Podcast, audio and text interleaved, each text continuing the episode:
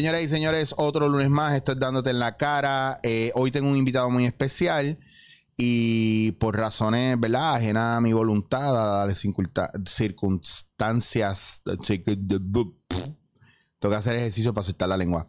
Dadas las inclemencias del tiempo y las circunstancias ajenas a mi voluntad, como les dije anteriormente, eh, se estuvo cortando al principio y pude coger la grabación desde, pero bien rápido, no, no se perdió mucho. eh, donde el, el invitado de hoy, que es un invitado muy espectacular, de Levitán, Puerto Rico, pero que está montándola bien duro en California, tiene una serie ahora mismo que se llama Gentrified, que está en Netflix y están relanzando, ¿verdad? Una película que hicieron hace las elecciones pasadas que se llama Yo soy un político con Carlos Marchán y este muchacho que se llama Carlos Santos.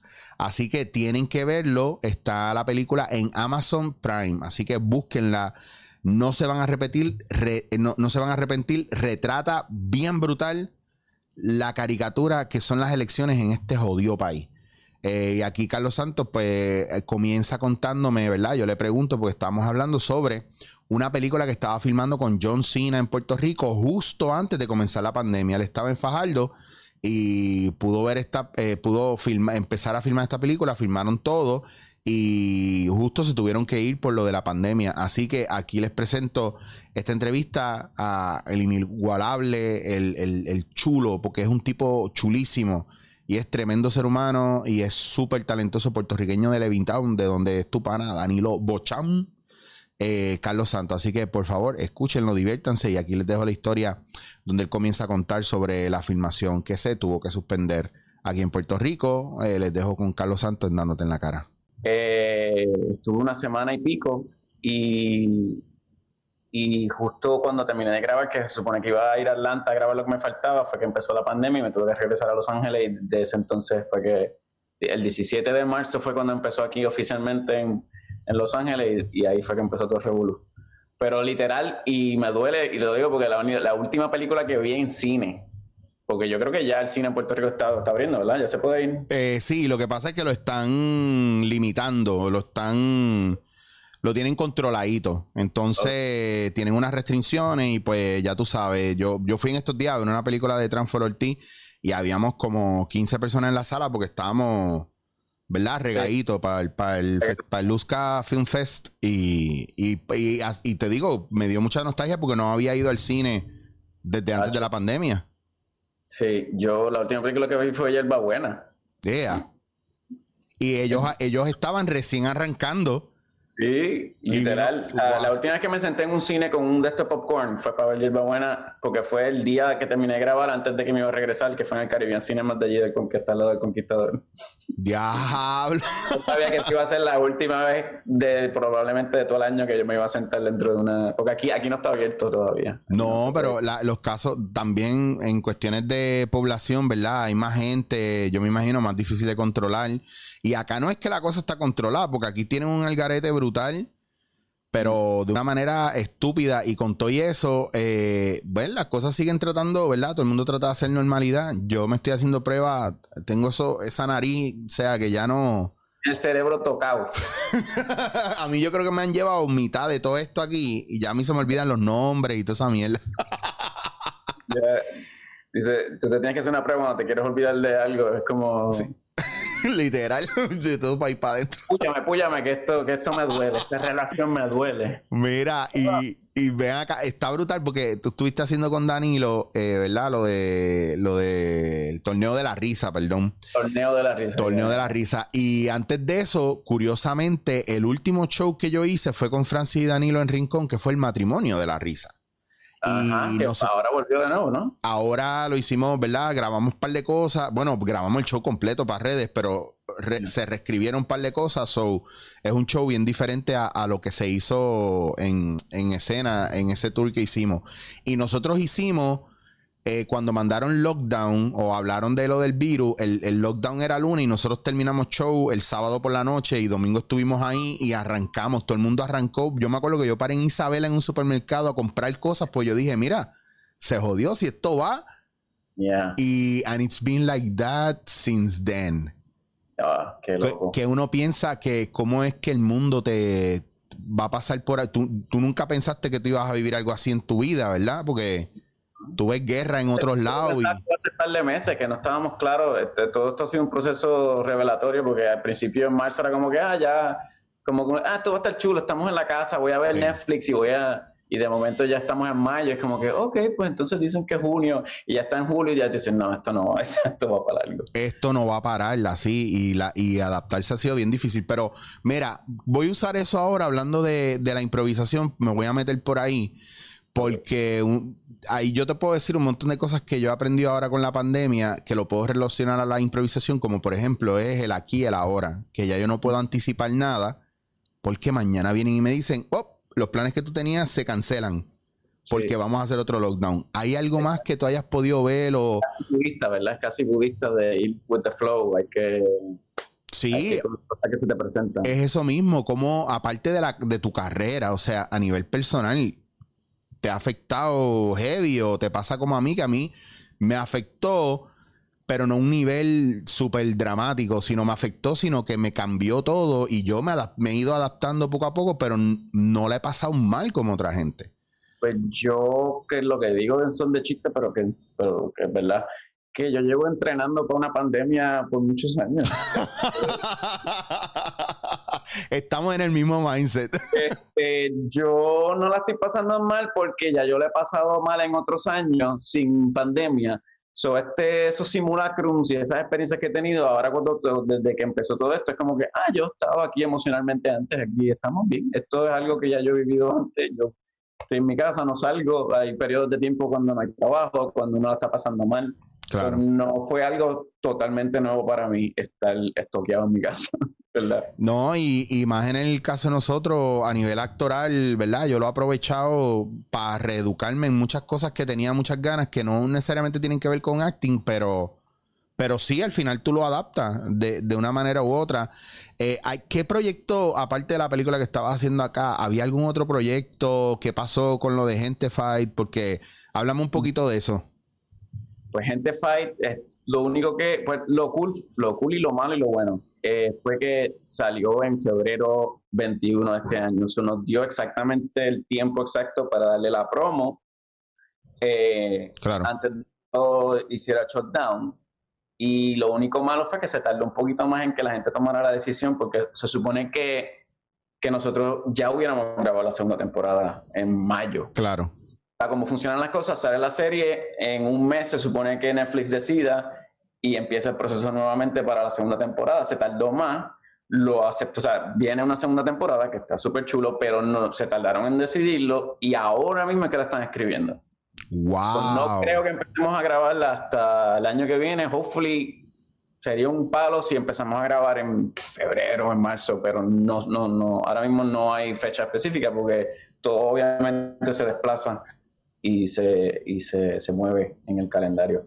Pero tengo eso pendiente, eso que estoy bien pompeado porque sí, eh, eh, definitivamente something to look forward to el año que viene. Eh, pero en términos de trabajo, pues eh, he sobrevivido también en términos de los guisitos de comerciales y de voiceover y cositas. Y, y estoy ahora hecho, trabajando para un show de, de, de Amazon. Estoy súper pompeado porque Wow. está ahora mismo y es un- o sea, de verdad que no, no me puedo quejar. Es verdad que los latinos estamos trending. ¿Qué es la que Sí, hay? cada, cada década pasa, ¿verdad? La última vez fue cuando Ricky Martin cantó en los Grammy, ¿verdad? Ah, full. se- ¿verdad? Yo creo que cada principio de cada, eh, ¿cómo es? el- Los censos, yo creo que no es una casualidad. Al principio de cada 10 años es como que de momento es como que, ah, me gusta eso. Sí, Este, sí, pero la pandemia ha sido el attention whore. de- de- es como la gente que trata de hacer cosas nítidas y tienen talento y viene alguien de redes sociales y te pasa el rolo. Porque tiene un montón de no, followers. es imposible. Es imposible. A mí me da risa porque, por ejemplo, hay un montón de cosas sucediendo alrededor, ¿verdad? Y ahora entramos en la cuestión de la política aquí, que yo siempre he pensado que la política aquí en el mundo entero, ¿verdad? Es como, como las peleas en Twitter, nadie gana, tú sabes, esto es hardcore y, y- y ustedes hicieron una película que a mí me encantó y me reí mucho, que es Yo soy un político, yo soy político, va ahora, si no me equivoco, para Amazon es que va. Está en Amazon. Está en Amazon ya, que la gente puede buscarla y, y, y en verdad está bien divertida, está bien funny, retrata mucho, ¿verdad? Es una caricatura del puertorriqueño a la hora de elecciones y de los candidatos. Y yo he visto los, me he comido los debates de esta gente ahora y, y yo digo, wow, es que no pierde vigencia la película.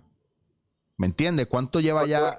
Ahora que se le está dando el espacio a otros partidos a hablar, pero es la única diferencia. Exacto, pero fuera de eso, el speech, ¿verdad? En general, digo, y hay unos que son, me gustan más que otros, pero al final es todo ese viaje de la pelea de los, de los, los contrincantes y el passive aggressiveness, eh, los políticos, tú, tú has visto, si tienes break y has visto alguno de los contrincantes de aquí, porque digo, esto es como una pelea de boxeo. Sí, sí, sí, es como Gladiator.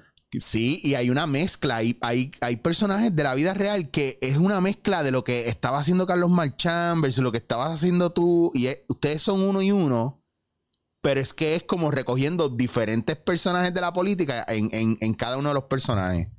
So, Sí, sí, sí. ¿Cómo fue esa experiencia? Especialmente Carlos, Carlos es un máster del improv también, lleva muchos años Yo- como improvisador. Yo trabajaba con Carlos, la primera vez que trabajé con Carlos fue en el 2010 cuando hicimos Es Mejor Escucharlo, que fue cuando por primera vez trabajé con Javier Colón, el director. Eh, eh, y desde ese entonces ahí fue que, esta- que tuvimos esa, la relación así que seguimos en, en comunicación.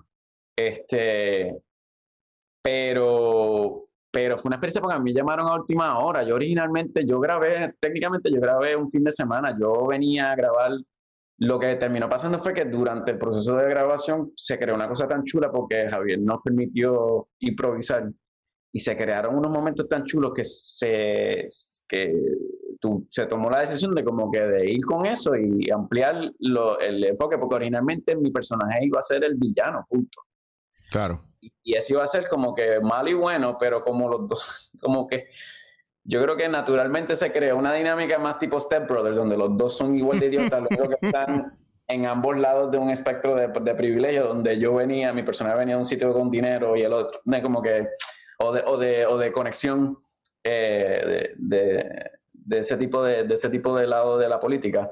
Y, y nada, todo eso fue totalmente en, en un espacio tan corto que, que de verdad que se sacó tanto que la pasé súper brutal y, y yo creo que, que, se, se, se nota, que de verdad que la pasamos. O sea, la- los debates que tuvimos, la, la- el, cada vez que hacíamos, a pobrecito Javier, cada vez, cuando estamos, una de las, las veces que estamos peleando, o sea, ninguna, ninguna de las veces repetimos, lo- o sea, ninguno de los takes. I feel you. El editar esa, eso tuvo que haber sido un nightmare para Javier, de verdad. Mira, pero sabes que a mí me, me gusta escuchar esto porque yo creo que yo soy igual en ese aspecto y la única manera en la que yo te voy a repetir un take a- a- como lo que hice anteriormente es que tú me lo digas porque si no yo borro cinta y ¿verdad? Claro. hay tantas posibilidades que no es una cosa, ok, el viaje de la improvisación es que a veces la gente no entiende y no es que uno se, se quiera saltar el libreto, es que eh, tú estás channeling the character y tú se lo estás permitiendo porque ya tú estás entrenado para fluir. La gente a veces piensa que es que uno se inventa cosas y no, el arte de la improvisación es quitarse del medio, del proceso creativo y ya tú tienes la información y lo que tú necesitas, lo que pasa es que tú lo dejas fluir as the character feels. Claro, y te, y te enfocas en cosas porque esa es la cuestión que eso que dice eh, tiene mucha importancia porque yo creo que hay, una- hay que hacer una distinción porque se ha creado este espacio para la improvisación donde se ha convertido, especialmente muchas de las películas acá en Estados Unidos, donde es chiste, chiste, chiste, chiste, el más que simplemente Claro. chiste. Cuando para mí, y yo creo que para ti igual, eh, la improvisación es una herramienta que el, el punto principal es crear l- eh, la relación y el momento más orgánico posible en ese momento Claro.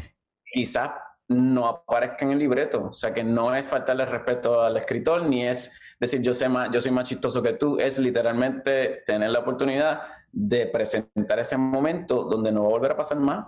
Y eso quiere decir que en tu mente, si estás viviendo en ese personaje, cada escena tú dices, pues esta vez esto que me dijiste me va a afectar de esta manera y por ahí Claro. nos fuimos y, y se crea algo bien bonito. Y hay un Eh, las factor mejores ahí- producciones son las que te permiten hacer eso, porque Sí. también yo no sé si te ha pasado que has trabajado en- con gente que, que las palabras son ahí y tú es como que, pues, brother, te digo las palabras, pero te estoy dando un performance aquí bien one dimensional. Yo te felicidades, Sí. felicidades. Tus palabras hasta salen de mi boca. Es, es literal y, y me gusta que hablemos esto porque eh, yo creo que todos los, los iconos así de, de, mm, del cine que, que tú y yo a lo mejor conocemos en cuanto a comedia y no comedia, tú sabes el trabajo de la improvisación es tan importante para enriquecer el guion, no para bloquearlo y censurarlo. Porque una cosa es lo que el escritor escribe pensando en los personajes y otra cosa es que el personaje esté vivo con las características que tú le das y, y va más allá. Ahora tú entras al set a jugar con otra gente que provoca otras cosas, que tiene otro point of view. Entonces yo pienso en lo personal, ¿verdad? Que si tú no dejas esa parte suceder, todo está destinado, ¿verdad? A hacer lo que tú dices, lineal, la gente no conecta. So, yo creo que es bien importante que los directores también den un espacio. Yo he tenido la oportunidad de trabajar con directores súper inteligentes en ese aspecto, que confían en el trabajo del actor y saben, no es que tú estás desviando no quieras hacer lo que te escribió el guionista. Es que ahora te toca darle ese toque porque el, el guionista no necesariamente es actor. ¿Me entiendes? No necesariamente tiene esa narrativa, ¿verdad? Eh, que tiene el actor cuando está metido en el personaje. Y a mí me pasa mucho eso. Y si yo tengo flow contigo bien brutal y conectamos, y yo entiendo tu personaje y tú entiendes el mío y entendemos la relación, los objetivos en común y por separado, dude, it's gonna be easier. Y te vas, y, lo que la gente que no entiende, la gente que, muy, que son, dicen precious with their words, te va a hacer a ti el escritor, te va a hacer ver a ti el director como te va a mejorar, o sea, te va a hacer como, o sea, cuando las cosas funcionan, dices, wow, eso está escrito tan brutal. O sea, y obviamente es porque es parte de eso. A mí la experiencia que tuve con gente Fight también fue bien bonita porque él mm, se me permitió jugar. Y obviamente yo lo hago con mucho respeto, pero, pero yo también cuando, me, cuando hablo de eso, también digo que si no fuera porque los escritores crearon unos parámetros tan específicos y tan, y tan, eh, sí, tan específicos. Clarísimo, o sea, que están claros. Yo estoy jugando en un sandbox y los escritores, o sea, le tengo que dar respeto a lo que ellos crearon, porque si no fuera por eso, yo no podría tener la confianza de yo decir, ok, basado en esto que me estás dando, te voy a, vamos a, vamos a, jugar. Esto es lo que sale.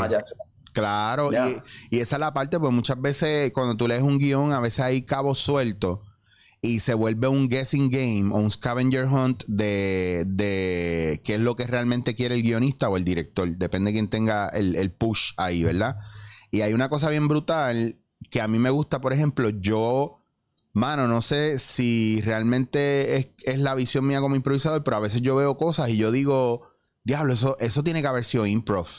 Eso tuvieron que haber añadido. O esto, alguien tiene una mente de improvisador allá adentro que lo ha, dejado jugar. Y, por ejemplo, yo estaba viendo, me gusta ver muchas cosas behind the scenes de The Office, por ejemplo, clásico. Y ahí el factor del director, ¿verdad? Que, que, es un director de documentales y de reality TV. Y dice, yo no le pongo marca a los actores. Yo simplemente trato de poner, cubrirlos todo el tiempo porque yo necesito que ellos sean lo más naturales posibles en el proceso y, es mi responsabilidad. Vi como que ser como que su sombra. Y, yo, y yo tengo que tener todas las cámaras seteadas y a todo el mundo ready para que ellos hagan y se muevan y se desenvuelvan, pero I'm always filming.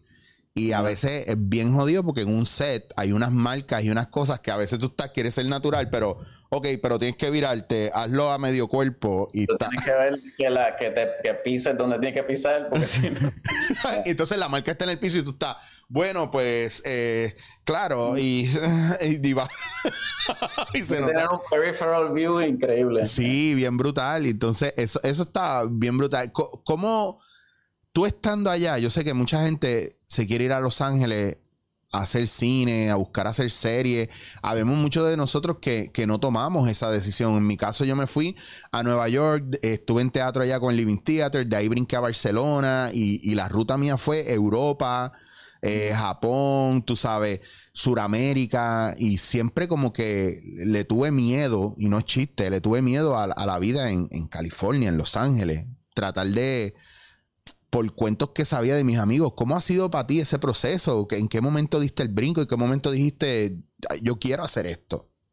Pues yo, bueno, desde chamaquito siempre la comedia fue parte de, mi vida o de lo que siempre me gustaba, pero no creo que fue hasta los 14 o los 15 años que yo dije, ah, esto es una carrera, porque es que yo decía, pues me gusta la comedia, pero en algún momento tendré que decidir cuál va a ser mi, tú sabes, en qué me voy a concentrar en la universidad, cuál va a ser mi medio, porque y nunca llegó ese momento. Yo, anda, porque yo estoy en cuarto año, yo no sé qué yo quiero estudiar, porque es que no había, literalmente, la única pasión que tenía era por la comedia, pero tú sabes, en Puerto Rico, si tú no tienes gente en los medios, no hay forma de que a ti te den consejos de, o sea, todo el mundo tiene, pues, sea abogado, sea ingeniero.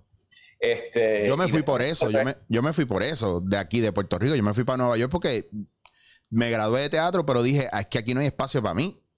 En esa época, por lo menos. Y esa es la parte, la parte jodida. Entonces yo me fui literalmente heartbroken porque yo me quería quedar aquí, pero yo dije, no, me voy porque ¿qué voy a hacer? Pero fue la mejor decisión. Ya.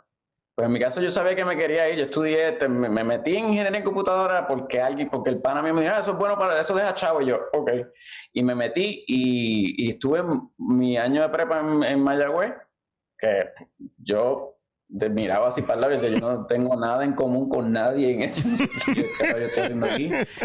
Este, y, y pero sabe, sabía que me quería ir al intercambio, quería, sabía, quería explorar y terminé en Fresno, que middle of nowhere en California, eh, por, por, la situación de la vida, pero allá entonces fue que cuando, cuando empecé en Fresno fue que empecé a hacer el teatro, empecé a hacer improv, empecé a hacer stand-up y para mí yo estaba en el viaje de que, o sea, tener que, ¿sabes? Cuando uno está empezando, que es como que eh, si tú decides, yo en ese momento era como que la aventura, me voy de cabeza, no, no miro para atrás, es lo único que hay, no tengo más nada, tengo que aceptar que esto es lo que tengo que hacer y no le tengo que dar eh, explicaciones a nadie. Es como que en ese momento cuando me cambié a teatro, porque eso es otra cosa también que tú dices, ¿qué estás estudiando? Computadora. Ah, eso sí, eso es bueno. Y en el momento a cambiar a decir, estoy estudiando teatro, em, ¿y qué vas a dar clase? Y esa cuestión de eso también, gracias a Dios, yo desde de chamaquito dije, a mí no me importa, yo no tengo que probar a nadie, yo no tengo que estar, como, tú sabes, presentando. Cuando la gente me decía teatro, y yo, sí, sí, yo no te tengo que explicar y ya, como que whatever. Porque la gente proyecta mucho, obviamente, con estas cosas así de, en, la industria. Mano, este, este, está chavado, este, no es por nada, pero es bien jodido. I, feel you. O sea, te escucho y me, y me siento reflejado y es una jodienda porque es casi como si pareciera, no, no, no, no te quedes ahí, vete, vete, vete, vete, vuela.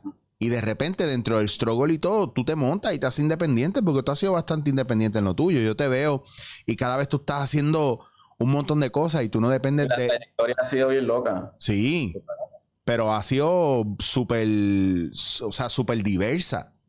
Y esa es la parte nítida. Y desde que tú y yo estamos hablando así, ¿verdad? En redes y todo eso, eh, yo lo que he visto eso, son esos cambios. De repente te veo haciendo impro, de repente un anuncio, de repente una eh, película, serie. Tú sabes cómo debería ser la carrera, a lo mejor de un actor, pienso yo, ¿verdad? Porque esto es lo que a nosotros nos gusta. Y, hay un factor bien importante y ahora, ¿verdad? Pudiendo tener la oportunidad de ver otra vez lo de los chequealos sin miedo. no, no, sé ni cómo lo quito. no, y ahí está, chacho, ahí está ya chavando el, el Zoom, porque Zoom ahora, después de la pandemia, cuando dijeron, ah, ya bajó la pandemia, ahora te quieren cobrar. ah, ya crearon la, ya, la gente. Ya, engancharon a la gente, esa es la droga. si no fuera por. La gente diría que ellos fueron los que crearon la pandemia. Literal. Uy, pero eso no vamos a tocar ese tema ahora. La gente no está preparada para esto.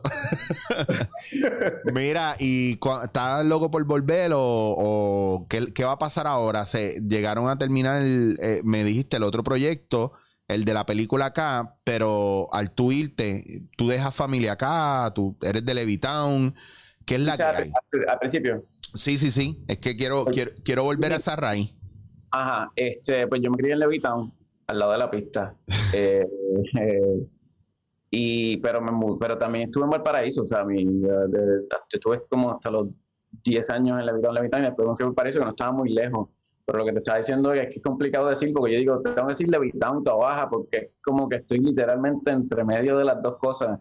Porque, como tú sabes, por muchas veces pasa que, por lo menos en Valparaíso, tú pagas de electricidad de Cataño, votas por el alcalde de Levitán. Es como que 20 cosas. Si ya vas a llamar a la policía, tiene que ser de Bayamón. Es un revolú, de verdad. So, a veces es más fácil, o sea, yo siento que estoy entre Levitán, Cataño, Trabaja, este, pero eso, ahí fue que me quería, definitivamente. Y después estuve en Mayagüez un tiempito en la universidad y de ahí lo seguí, de ahí me fui para de intercambio y, y, y, de Fresno cuando me gradué fue que me mudé a Los Ángeles, que ahí empecé a hacer el improv con Second City. Nice la, la primera vez que me metí en el conservatorio. Y ahí fue que yo tomé el, el, el detour con hosting, porque así fue que empecé, porque se me presentó la oportunidad de trabajar, que yo en, en mi vida pensé que iba a ser un presentador o que iba a tener, pero eso fue lo que ocurrió en, a principios de ese tiempo, se fue en el 2003.